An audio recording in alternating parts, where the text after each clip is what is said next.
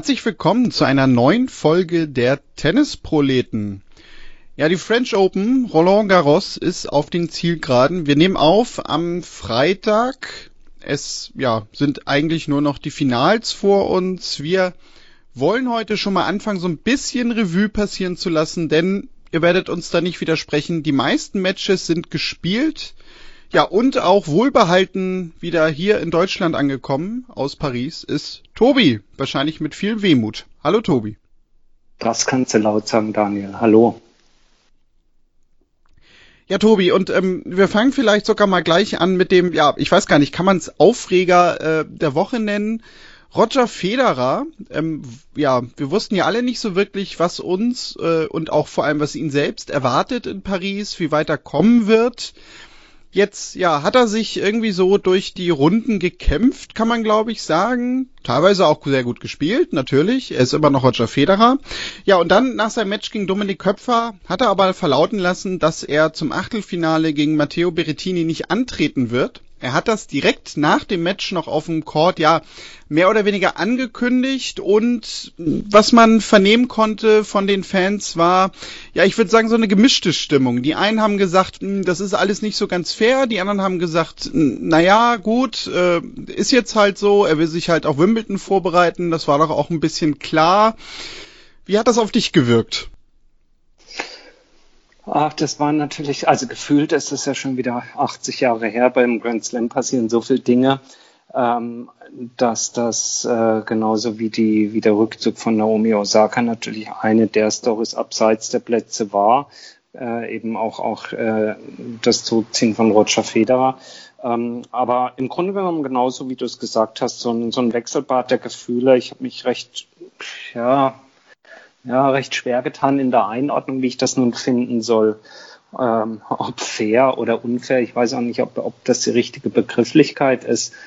Hm, wenn man es mal versucht, noch einmal kurz Revue passieren zu lassen, auch was dann so an unterschiedlichen Meinungen auch im Netz und sonst wo rumgeisterte.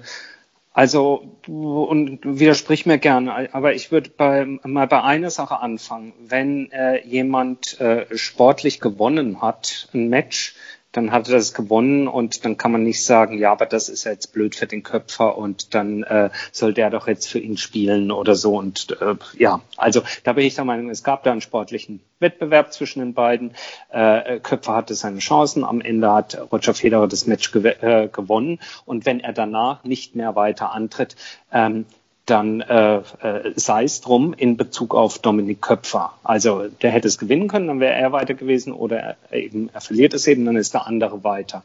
Es gibt diese Diskussion ja immer wieder auch äh, bei Grand Slam Turnieren im Falle von Verletzungen, ob es da noch so etwas wie Lucky Loser Regelung geben sollte. Ich glaube, meine persönliche Meinung ist, dass wir mit der Lucky Loser Regelung ganz gut aufgehoben sind, wenn es darum geht, ein, ein, ein Feld, ein Hauptfeld zu füllen und eben vor dem äh, Spiel der ersten Runde noch jemand ausfällt. Also so wie man das kennt, eben jemand, der in der Qualifikation scheitert, sich aber entscheidet, vor Ort noch zu bleiben, dann als Lucky Loser ins Hauptfeld rein, ähm, reinkommt. Das ist absolut legitim. Alles andere Käse. Also da denke ich erstmal diese, die, dieses Argument oder, oder diese, ja, Erbostheit oder Erregung im Netz, dass es jetzt dem Dominik Köpfer gegenüber unfair gewesen wäre, so ist denn so bezeichnet worden ist, die kann ich so nicht stehen lassen. Wie geht's dir da bei dem Punkt?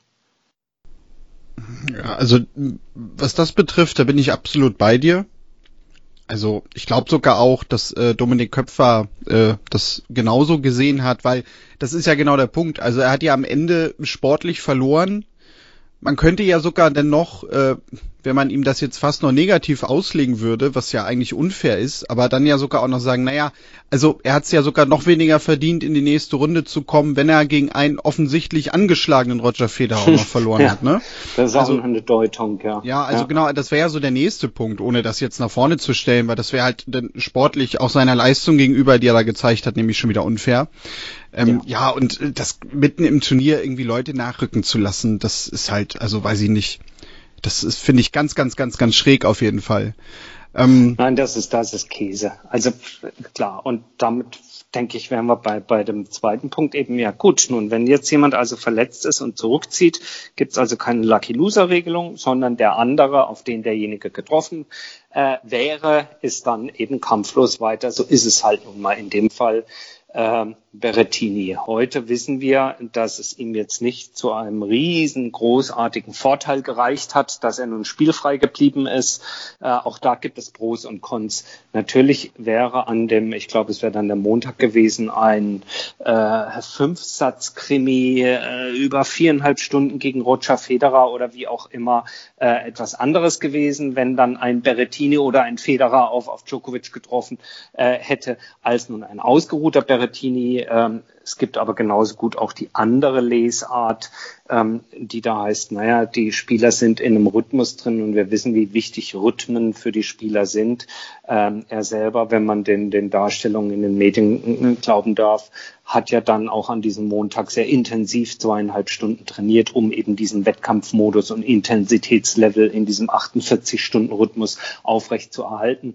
Also auch da würde ich sagen, da kann man jetzt keine Unsportlichkeit Roger Federer äh, äh, vorwerfen, denn auch das gibt es ja immer wieder. Menschen bleiben spielfrei und kommen mit einem Walkover mit weiter, weil ein anderer eben verletzt nicht antreten kann oder sich bereits im ersten Satz eine Zerrung holt oder wie auch immer.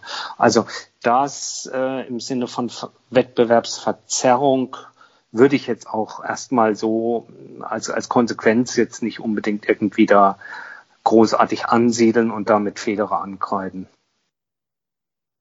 Nee, also ich, ich glaube sogar, das Ganze wäre vielleicht gar nicht so ein Thema gewesen, wenn er einen Fehler nicht gemacht hätte, der ja gerade sogar auch für ihn sehr, sehr ungewöhnlich ist, nämlich direkt nach dem Match zu sagen, beziehungsweise schon anzudeuten, hm, das wird wahrscheinlich übermorgen nichts mit mir. So, Weil, und jetzt kommen wir zum Punkt, genau. Weil, ähm, ja. genau, also weil das ist, glaube ich, der Punkt. Also weil ich glaube, wenn das für die Leute am nächsten Tag einfach überraschend gewesen wäre, äh, dann wäre diese Diskussion gar nicht entstanden, sondern hätte es einfach nur geheißen, oh, Federer hat zurückgezogen, wie steht's jetzt um die Rasensaison? Ähm, weil er wird ja am nächsten Tag äh, nicht irgendwie morgens äh, entspannt auf dem Bett gelegen haben und sich noch mal so kurz überlegt haben, ah, spiele ich jetzt, spiele ich nicht, nee, komm, lass mal lieber mit der Family nach Halle fahren, sondern er wird ja gerade diesen Vormittag noch genutzt haben, um mit seinen Physios alles Mögliche zu testen und zu gucken, kann das irgendwie reichen? Und dass er denn gerade auch natürlich mit seinem, wir müssen es ja immer wieder erwähnen, auch wenn es eigentlich fast schon fies klingt, aber ja doch mit seinem fortgeschrittenen Profialter, dass er denn vielleicht mal eher sagt, komm, ich trete nicht an, äh, damit ich aber in den nächsten Wochen weiterhin spielen kann ja, das ist doch ganz legitim und das wird in so einer Situation doch auch ein jüngerer Spieler ganz genauso machen. Ja, aber so, und jetzt sind wir beim, beim eigentlichen Kern. Und da sage ich, äh, da finde ich, ähm, hat er vollkommen zu Recht massive Kritik erfahren und das muss ich auch sagen, das war nicht fein. Man könnte noch ein Ding vorweggeschoben, man könnte natürlich auch sagen, ja, er hätte einfach äh, noch einen Tag abwarten können und dann sagen können, Knie, hier, Arzt, Attest, ich kann nicht wegen Knie, Wumms aus. Hätte keiner was gesagt, zieht zurück wegen Verletzung äh, und dann wäre das, wär das Thema gegessen gewesen. Er hat es anders gemacht, kommunikativ erstmal anders und das wird ihm jetzt sozusagen als Ehrlichkeit ausgelegt. Das geht mir ein bisschen gegen Strich zu sagen, guck mal, der ist wenigstens ehrlich und flunkert nicht ich finde, egal ob ehrlich oder nicht, dass das eigentliche, äh, der, die eigentliche Entscheidung, dieses Turnier anzutreten, mit schon im Hinterkopf zu haben, dass ich es äh, wahrscheinlich gar nicht entweder in der Lage bin, zu Ende zu spielen oder sogar willentlich äh, es anstrebe, es gar nicht zu Ende spielen möchte, sondern hier drei oder vier Matches mitnehmen und dann reicht mir das.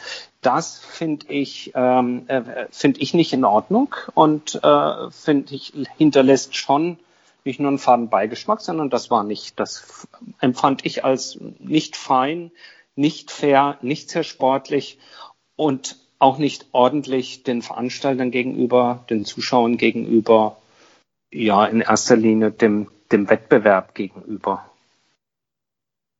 Das hat mir nicht gefallen. Und ich kann das Argument auch nicht gelten lassen, was einige angebracht haben, ja, Roger Federer hat so viel für den Sport getan. Ähm, da, da darf der das, da hat er ein paar Sonderrechte. Das finde ich eines der blödsten Argumente überhaupt. Ähm, äh, das wird häufiger mal gebracht, er hat so viel für den Sport getan. Äh, nur der Sport, der sportliche Wettbewerb findet immer oder sollte immer unter gleichen Bedingungen stattfinden. Und dann kann man nicht sagen, der hat so viel getan, Deswegen darf der, und wenn er bis 42 spielt, dann sagt man, der darf jetzt mit 2-0 Vorsprung reingehen, weil er so viel für den Sport getan hat. Also ich polemisiere jetzt ein bisschen, aber ähm, an, dieser Argumentation störe ich mich, die auch an Boris Becker beispielsweise vorgebracht hat. Ach, Roger, der hat so viel für den Sport getan, der hat dann schon auch mal das ein oder andere Sonderrecht. Nee, finde ich nicht, finde ich nicht in Ordnung. Ja, nee, also, also die, das Argument, das lasse ich auch nicht gelten. Also nicht nur im Zusammenhang mit ihm, sondern im Keimzusammenhang. Also das finde ich auch immer ein bisschen, ja, fast schon kurz gedacht irgendwie, weil das finde ich ist so ein bisschen Schönrednerei, finde ich auch so ein bisschen, ne? So, so dieses, äh, ja, komm, lass ihn doch, weil jetzt mal auch ein bisschen polemisch. Ich finde ihn doch so toll, ähm, dann kann ich damit halt leben. Aber, also ich kann ihm da aber auch, finde ich, so keinen Vorwurf machen. Also, weil er hat nun mal das Startrecht bei diesem Turnier gehabt und jetzt mal ganz salopp gesagt, da kann er doch draus machen, was er will. Ähm, ich hätte nie gedacht, dass ich die beiden mal miteinander vergleiche, aber das ist bei Nick Kyrgios doch ganz genauso, wo wir denn schon ganz häufig drüber gesprochen haben. Und ja, vielleicht klingt das so ein bisschen nach in Schutz nehmen, auch dann immer bei ihm, aber wenn er das Startrecht hat bei einem Turnier, dort im Feld steht, sportlich, kann er damit anstellen, was er will. Und wenn er sich denn sagt, und natürlich weiß Federer, er hätte die French Open nicht gewonnen. Das wusste er von vornherein. Und ja, wahrscheinlich ging es ihm auch darum, einfach ganz allgemein, unabhängig vom Rasen, jetzt irgendwie auch mal wieder ein bisschen Spielpraxis zu sammeln, weil die braucht er dann ja doch. Aber solange er das nicht kommuniziert, was ja nun auch wirklich sehr, sehr dumm wäre, so nach dem Motto, naja, ich wollte nur drei Matches spielen und dann wäre eh Schluss gewesen, kann ich ihm da aus einem keinen Vorwurf machen. Weil er ist, es ist eine Verletzung bei ihm da gewesen. Er hat gesagt, körperlich geht's nicht. So, das nehme nee, ich zur Kenntnis. Keine Verletzung. Okay. Er war nicht verletzt. Naja gut, er aber er hat ja gesagt, er will äh, sich schonen. Ja, aber letztendlich, aber das mache ich ja in, in, in äh, Vorsorge quasi einer Verletzung. Ja, ja, ja. Also da sind wir doch genau wieder bei dem Punkt. Also das ist doch ganz normal, dass ein Spieler sagt, äh, ich ziehe an dieser Stelle jetzt mal raus, weil sonst passiert mir was. Das ist doch zum Beispiel auch genau das, was äh, Cedric Master Stebe uns mal erzählt hat, wo wir ihn, glaube ich, mal hier hatten und ihn gefragt hatten, äh, warum hast du denn da letzte Woche irgendwie wieder rausgezogen? Das war, glaube ich, als äh, letztes Jahr im Herbst, als ich ihn hatte. Und da sagte er zu mir, ja, ich habe was im Körper gespürt, äh, da habe ich lieber gesagt, gerade mit meiner Vorgeschichte, nee, stopp. Mhm. Und das ist doch, also das ist sportlich, ist das äh, mittelfristig gedacht schlau, das zu machen. Und das ist menschlich dann doch auch absolut korrekt zu sagen, äh, ich schone meinen Körper an dieser Stelle, bevor mir mehr passiert, jetzt sogar unabhängig vom Sport. Da, da gebe ich dir recht. Vielleicht war es einfach der Gesamtkontext, dass äh, dass mit der, mit der Ehrlichkeit und der Äußerung, wie er das bereits nach dem Spiel rübergebracht hat, ja. er sozusagen das nochmal unterstrichen hat, dass er, aber das unterstelle ich ihm jetzt, aber es kommt halt so rüber und Kommunikation ist auch immer und eine kommunikative Botschaft ist halt das, was beim Empfänger ankommt, auch wenn der Sender das vielleicht anders gemeint hat.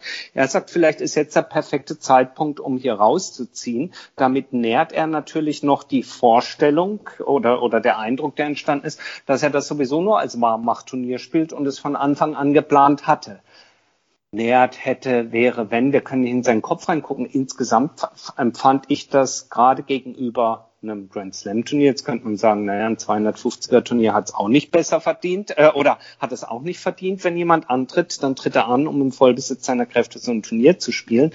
Aber das war, äh, also kommunikativ fand ich das, äh, äh, sagen wir mal so, zum, aus, aus Federer Management-Sicht würde ich sagen, war ein bisschen unglücklich kommuniziert. Ja, genau, aber das, da liegt, glaube ich, einfach der Fehler drin. Das sagte ich ja zu, eben gerade schon. Also ich glaube, das ist so das Ding, wodurch das auch so groß geworden ist und warum wir da jetzt auch fast eine Viertelstunde drüber sprechen. weil das auch die, das ist ja auch gerade für ihn sehr, sehr ungewöhnlich, weil sonst hat er ja auch immer diese Linie gefahren, was in meinem Körper und auch in meinem Kopf vor sich geht, das trage ich nicht nach außen. Deswegen hat mich diese Aussage an sich überhaupt schon gewundert, so direkt nach dem Match aber natürlich auch in Verbindung des ganzen Zusammenhangs, auch wie er gesehen wurde in diesem Turnier. Klar, das äh, war der Fehler an sich, den er da gemacht hat, ja. Hm, hm. Wir werden es sehen, ob es die richtige Entscheidung war. Er tritt in Halle an, zumindest plant er das, ist dort schon eingetroffen, äh, trainiert schon auf Rasen und ähm, ja, wir werden es dann sehen in der kommenden Woche, was ihm mal das gebracht hat oder nicht. Glaubst du denn, dass er nochmal Wimbledon gewinnen kann an der Stelle? Zweifel ich schon gerade dran, ne? Aber wir wissen ja auch, ne? Also so ein bisschen Gras hilft ja auch immer gegen Schmerzen. Also wer weiß. Ja, zweifelsohne. Gerade beim Roger, ja. Gut. Gott, jetzt haben wir morgen eine Klage am Hals hier. Wir unterstellen Federer Drogenkonsum oder so. Da distanzieren wir uns wir, von. Wir, wir raten ihm das nur. Er muss genau. es ja nicht machen. Er, er kann es einfach mal ausprobieren im Alter. Tja, dann, das war unser heutiger Beitrag zur Legalisierung von Cannabis. Äh, Tobi, schauen wir lieber ganz, ganz schnell weiter. Ähm, es ist natürlich auch noch mehr passiert und ich muss gestehen, da hatten wir aber, glaube ich, in der letzten Woche auch schon drüber gesprochen, also ein bisschen mehr gereizt, auch im gesamten Turnier, hat mich eigentlich die Damenkonkurrenz. Und da komme ich zu einem Match, das ja noch gar nicht so lange her ist. Ähm, das haben wir gerade erst gestern gesehen. Barbora Krejcikova gegen Maria Sakkari. War aus meiner Sicht mal wieder ja Werbung dafür, warum es im letzten und entscheidenden Satz keinen Tiebreak und keine Begrenzung geben sollte. Natürlich aus der bequemen Sicht der Person, die auf der Couch sitzt, die keinen TV-Sender leiten muss und auch nicht selber spielen muss. Ja, aus meiner Sicht auch kein, keine Frage. Also ganz kurz, ähm, die gute Barbara Krejcikova hat am Ende 7-5, 4-6, 9 zu 7 gegen Maria Sakkari aus Griechenland gewonnen. Es gab auf beiden Seiten Matchbälle und äh, ich gebe dir vollkommen recht, es ist äh, am Ende von solch großartigen Matches, ähm, und es gilt für die Herren natürlich genauso, ist es meines Erachtens ähm, die richtige Art und Weise, so etwas zu beenden, mit dem berühmten Zwei-Spiele-Vorsprung. Ähm, wir haben ja inzwischen bei jedem der vier Grand Slam Turniere eine unterschiedliche Regelung. In Wimbledon haben sie es abgeschafft im fünften Satz bei den Herren und spielen stattdessen jetzt, ich glaube, bis 11-11 oder 12-12 ist. Ich kann es noch nicht mal aus dem Kopf sagen. Ich glaube, bis 12-12, also sozusagen einen doppelten Satz, um dann in einem Tiebreak zu landen. Ähm, ich kann's, äh, ich finde, das war wieder ein schönes Beispiel für, also das abzuschaffen, weil irgendwann mal äh, Mahüt gegen Isner ähm, äh, sich 150 Spiele um die Ohren im fünften Satz über drei Tage gehauen haben. Sowas gibt es einmal in 100 Jahren. Vielleicht gibt es auch irgendwann nochmal ein 24, 22, aber die Mehrheit dieser ähm, ja, Krimis ähm, auf den Center Courts und wo auch immer, geht doch dann 9-7, 10-8, vielleicht auch mal ein 13-11 aus. Aber es ist irgendwie so ein bisschen die, ah, schwieriges Wort, fairere Lösung. Ich finde es ich find's die, ich finde es eine gute Lösung, ja. Und hoffentlich behalten es die, die French Open Roland Garros bei. Es war ein tolles Match und Drama auf beiden Seiten. Ich hätte es beiden gegönnt, ja. Ähm, aber wie du sagst, absolute Werbung. Ja. Ja, und wir wissen jetzt bei den Damen, dass wir ja mal wieder in Paris eine Premierensiegerin, was den Grand Slam Titel angeht, sehen werden, äh, Krejcikova oder Anastasia Pavlyuchenkova. Werden die French Open gewinnen? Ja, das äh, hat ja jetzt eigentlich insgesamt so ein bisschen gegen die Theorie gesprochen, die wir sogar vor den French Open auch mit Schwelli und Henrike besprochen haben, nämlich dass sich bei den Damen vielleicht jetzt auch so langsam doch mehr sortiert und man immer so zwei, drei Spielerinnen hat, die ja schon irgendwie die klaren Favoritinnen sind. Gut, jetzt hatten wir aber natürlich auch einen Turnierverlauf, gerade durch Ashley Barty und Naomi Osaka, wenn man die beiden nochmal hervorhebt, ja, was natürlich äh, weniger sportliche Gründe hatte. Und ja, wir leben jetzt quasi erstmal doch so weiter in dem, ja, ich sag mal, jetzigen Umfeld, äh, dass wir damit rechnen müssen, dass wir Spielerinnen sehen in Finals, ja, die weiter hinten in der Weltrangliste stehen? Ja, also sowohl als auch würde ich sagen. Es gab natürlich schon ähm, äh, ja, genügend Spielerinnen, die auch, ähm, sagen wir mal, höher gesetzt waren und äh, durchaus auch zu favorisieren gewesen wären. Und gerade äh, Iga Schwantek hat ja bis Mitte der Woche ein Tennis gespielt, wo man gesagt hat, das ist jetzt die, wenn es den King of Clay gibt, dann gibt es jetzt auch die Queen of Clay. Sie ist da die äh, legitime Anwärterin für so einen Titel, zumindest mal für mehrere Titel in Roland Garros. Ich denke, das ist auch nicht äh, für die Zukunft nicht vom, äh, vom, vom Tableau. Ähm, aber diesmal hat es halt nicht gereicht. Ähm, sie hat dann ähm, in einem auch einem sehr, sehr beeindruckenden Match von Zachary gegen, gegen sie verloren. Und ich muss erneut sagen, die Damen haben in der Hinsicht auch wieder abgeliefert äh, bei Roland Garros, ähm, auch was Matches angeht, Matchdramatik angeht. Wenn man sagt, was waren bisher das Match des Turniers. Da war einmal Badosa Bogdan, kann ich mich erinnern, grandioser Krimi. Ja, sicherlich bei den Herren so in den ersten Runden, da gab's Rublev gegen Struff, äh, was grandios war. Dann die Davidovic-Fokina-Matches waren sicherlich auch welche. Aber das, was wir versuchen, und wir werden nicht von der WTA und auch von sonst niemandem bezahlt, die letzten Wochen und Monate immer mal wieder so ein bisschen zu promoten ist, die Damen liefern ein bisschen mehr ab. Also äh, nicht, dass ich jetzt voller Spannung auf das Finalwochenende schaue, aber ich sehe es ja beispielsweise auch bei dem Tippspiel, was wir immer veranstalten. Äh, sehe ich das äh, auch, dass äh, die Herren fast, möchte ich sagen, vorhersehbar waren. Also nicht total, aber es sind noch nie so einfach so viele ins Halbfinale bei unserem Tippspiel gekommen. Ähm, was die Leistung nicht schmälern soll, dort überhaupt hinzukommen. Ähm, aber es war so ein bisschen einfacher auszubaldowern auf der Herrenseite. Es ist berechnender im Moment. Und ich kann uns nur wünschen, aber ich bin da guter Dinge. Wir hatten, glaube ich, ja letzte Woche auch drüber gesprochen, dass wir in naher Zukunft ähm, eine, eine, eine Menge an Durchmischung sehen werden. Ich meine, Schau dir Tsitsipas an, der ein tolles Turnier spielt hier, sehr, sehr souveränes Turnier, sehr souveräne Sandplatzsaison, äh, in der er sich jetzt oben stabilisieren kann. Auch ein Medvedev äh, hat äh, gute French Open gespielt und natürlich ist er nicht der Sandplatzspieler, aber ganz ehrlich, ich habe ihn vor zwei Jahren war es, glaube ich, in Monte Carlo gesehen. Da stand er auch schon im Viertel, äh, Viertelfinale. Ja, also es ist ja nicht so, dass der nicht spielen kann auf Sand. Wir werden hier in den nächsten Jahren, äh, wenn dann irgendwann mal Nadal nicht mehr spielen sollte, werden wir ähm, eine schöne Durchmischung kriegen, auch auf dem Sand bei den Herren. Da bin ich mir ganz sicher. Ein Team wieder zu Form zurückfindet und und und. Aber die Damen haben abgeliefert, keine Frage. Ja, also Badosa Bogdan ähm, habe ich auch schon gedacht, wir machen ja am Ende des Jahres sicherlich wieder unseren Rückblick.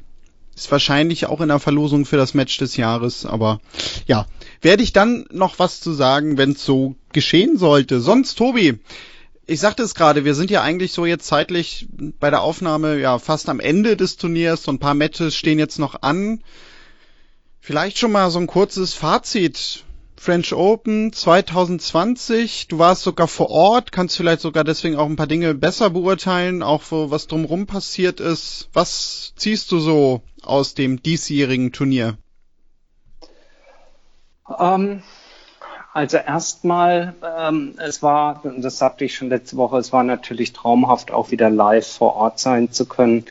Ähm, das ist nach wie vor, finde ich, für alle, die Tennis gerne sehen, Profi-Tennis gerne sehen, äh, ist es immer noch mal ein ganz anderes Erlebnis. Mir ist es beispielsweise aufgefallen äh, bei dem äh, guten Alcaraz, äh, der äh, mich ja in Paris so begeistert hatte und als er dann hier gegen Struff, ähm, äh, als er dann gegen Struff spielt und ich es am Fernseher verfolgte, abgesehen davon, dass er verloren hat, ist mir nochmal deutlich geworden, wie wie viel von der ja, Dynamik und auch Geschwindigkeit, die du vor Ort am Court miterleben kannst, über die Fernsehübertragung einfach verloren geht.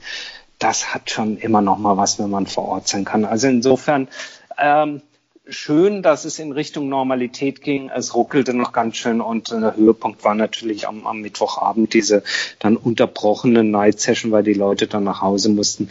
Drücken wir einfach die Daumen, dass jetzt mit den doch deutlich sinkenden Inzidenzzahlen wir vielleicht dann doch zu einem zu einer Normalität zurückkommen und ähm, ja, das, das wäre mein Wunsch. Also das erstmal so was, was, ähm, was vor Ort angeht. Ansonsten Fernsehübertragung. Ich persönlich finde es etwas schade, dass Eurosport im Eurosport-Player jetzt ausschließlich äh, Kommentare anbietet. Es gab in den Streams auch immer noch die Möglichkeit, die Spiele ohne Kommentar mal anzusehen. Ich empfinde das als immer eine ganz wohltuende Veranstaltung. Oder habe ich da technisch gerade was nicht gerafft? Geht das auch nach wie vor? Also ich schaue am Player ja immer dann über iPad, da kann ich das unten noch umstellen. Also da kann ich auch sämtliche ah, ja. Sprachen auswählen. Das Einzige, was sie auch eingeführt haben, es gibt ja über Sky immer noch diese Zusatzfunktion Eurosport 360, wo ich ja schon mhm. mal sagte, du quasi auch die ganzen Chords einfach wie im Player hast. Und mhm. auch da haben sie jetzt halt immer den Kommentar, wenn Spiele halt äh, bei Eurosport irgendwie ausführlicher kommentiert werden. Ähm, einige Tage so hatten sie sogar auch mal so zwei, drei, also gleichzeitig. Ähm, und da kannst du zum Beispiel nicht ausstellen, was. Äh, also ja. mal, aber vielleicht bin ich bin ich einfach nicht in die in die Technik diesmal eingestiegen. Ich werde dich da sonst noch mal durchführen. Ja, ja ich habe das, ich habe diesmal irgendwie anders. Also gerade wenn ich wenn ich zurückdenke an die Australian Open, da habe ich mitunter mit drei Bildschirmen hantiert. Das habe ich diesmal sein gelassen. Ich habe mich mehr auf einen Schirm konzentriert. Das muss ich sagen, fand ich ganz wohltuend, ähm, wieder, wieder stärker auf ein Match zu gucken und nicht, nicht so stark zu springen. Ja, und ansonsten, ähm, gut, wir haben über die, über, über die Dramatik und über den Turnierverlauf in den beiden Hauptfeldern bei den Herren und Damen haben wir gesprochen. Vielleicht, was ich, was ich auch sehr schön finde, noch sind die Finals nicht gespielt, aber das kann man vorneweg sagen. Es ist natürlich grandios, dass die Damen-Finalistin ähm, ja, übrigens nicht nur dieses Jahr, sondern letztes Jahr auch. Iga Schwontek stand letztes Jahr auch, meine ich, im Damenfinale. Und diesmal haben wir das wieder. Ähm, äh, Krejcikova hat heute ihr Halbfinale gewonnen, spielt also beides, Doppel- und Einzelfinale. Das finde ich äh, immer auch für die ja, Promotion des Doppels äh, natürlich grandios, äh, wenn gezeigt wird, dass beides geht. Und vor allen Dingen dem Doppelpartner gegenüber ich stelle mir das immer furchtbar vor, wenn dann dein, dein Partner, dein Partner um die Ecke kommt und sagt, du, ich muss jetzt zurückziehen, weil ich bin am Einzel noch dabei. Und dann muss der andere immer sagen, ja, hey, kann ich total verstehen. Bald die Faust in der Tasche und denkt, ey, F, F you. Äh, also insofern gute Entwicklung, ähm, finde ich, finde ich auch gut. Ähm, ja, ist dir noch was? Ah, eine Sache ist mir noch hängen geblieben. Das würde ich mir wünschen von den French Open. Ja, sie haben das jetzt alles neu gebaut. Aber irgendwann wird mir schwindlig bei der Kameraführung auf dem Philipp Chartrier. Also die sind ja so verliebt auf ihre Luftaufnahmen, Vogelperspektive von oben. Und irgendwann hat man es dann auch gerafft, dass also die äh, Sitze einmal geschwungen sind in der Kurve und die anderen gehen gerade. Aber irgendwann habe ich es dann nicht mehr sehen können. Es war etwas überdosiert, so in der, in der, nicht in der Berichterstattung, sondern in der Kameraregie. Fand ich furchtbar. Ging mir irgendwann tierisch auf den Keks. Und weißt du, wenn man so auf etwas gepolt ist, dann kann man sich darüber dann ereifern. Ne, so wie Leute sagen, diese Zupfen der Nadal sich immer an der Hose, das fällt mir schon gar nicht mehr auf, weil ich nicht drauf achte. Ja? Aber bei der Kameraführung hier äh, während der Spielunterbrechung ist mir das aufgefallen. Das habe ich ganz kirre gemacht. Immer nur noch die Luftaufnahmen vom neuen Schmuckkästchen in Paris. Ja, das äh, war quasi das, das mein Problem, ja. abschließende Problem von Tobias Ambrosius mhm. des diesjährigen French Open Turniers. Schlimm, ja. oder? Sonst würde ich sagen, sind wir durch für diese Woche. Viel länger wollten wir in dieser Woche auch mal nicht machen. Eher nochmal so ein kleines Update vor dem Finalwochenende für euch. Wir werden in der nächsten Woche sicherlich dann ja auch intensiver über die Rasensaison sprechen, denn, das haben wir jetzt gar nicht erwähnt, die ist in dieser Woche ja sogar gestartet in Stuttgart. Mhm. Auch in England gab es die ersten Turniere. Klar, diese Woche fand ich auch nachrichtentechnisch total untergegangen natürlich, wenn parallel irgendwie Roland Garros läuft. War ja leider Schwierig, auch irgendwie zu erwarten. Das gemein, aber oder? ja, aber man sieht's ja an uns. Also äh, auch bei uns ist es denn doch irgendwie so in der Wahrnehmung. Aber nächste Woche, klar, in Berlin, in Halle, da werden wir ordentlich was zu erzählen haben. Tobi, dir vielen Dank. Wenn ihr mit uns in Kontakt treten wollt, kontakt.tennisproleten.de ist eure Mailadresse, an die könnt ihr schreiben. Oder in den sozialen Netzwerken. Ihr findet uns unter Facebook, Instagram und Twitter. Dort könnt ihr vor allem am Wochenende auch mal vorbeischauen, da wir zu den beiden Einzelfinals auch wieder Shirts aus unserem Shop verlosen. Wie ihr da teilnehmen könnt, einfach mal auf den entsprechenden Seiten nachschauen. Ja, der Shop findet sich unter tennisproleten.de für die, die es einfach nicht abwarten können. Dann wünschen wir den ersten Damen in Ostfriesland noch viel Erfolg. Äh, die haben ihr erstes Medenspiel an diesem Wochenende, starten in die Saison, ja, und spielen zum ersten Mal in Tennisproleten Sponsorshirts. Sonst, Tobi, sind wir durch für diese Woche? Dir vielen Dank. Wir hören uns nächste Woche wieder. Bis dahin macht's gut und tschüss. Und tschüss, ciao.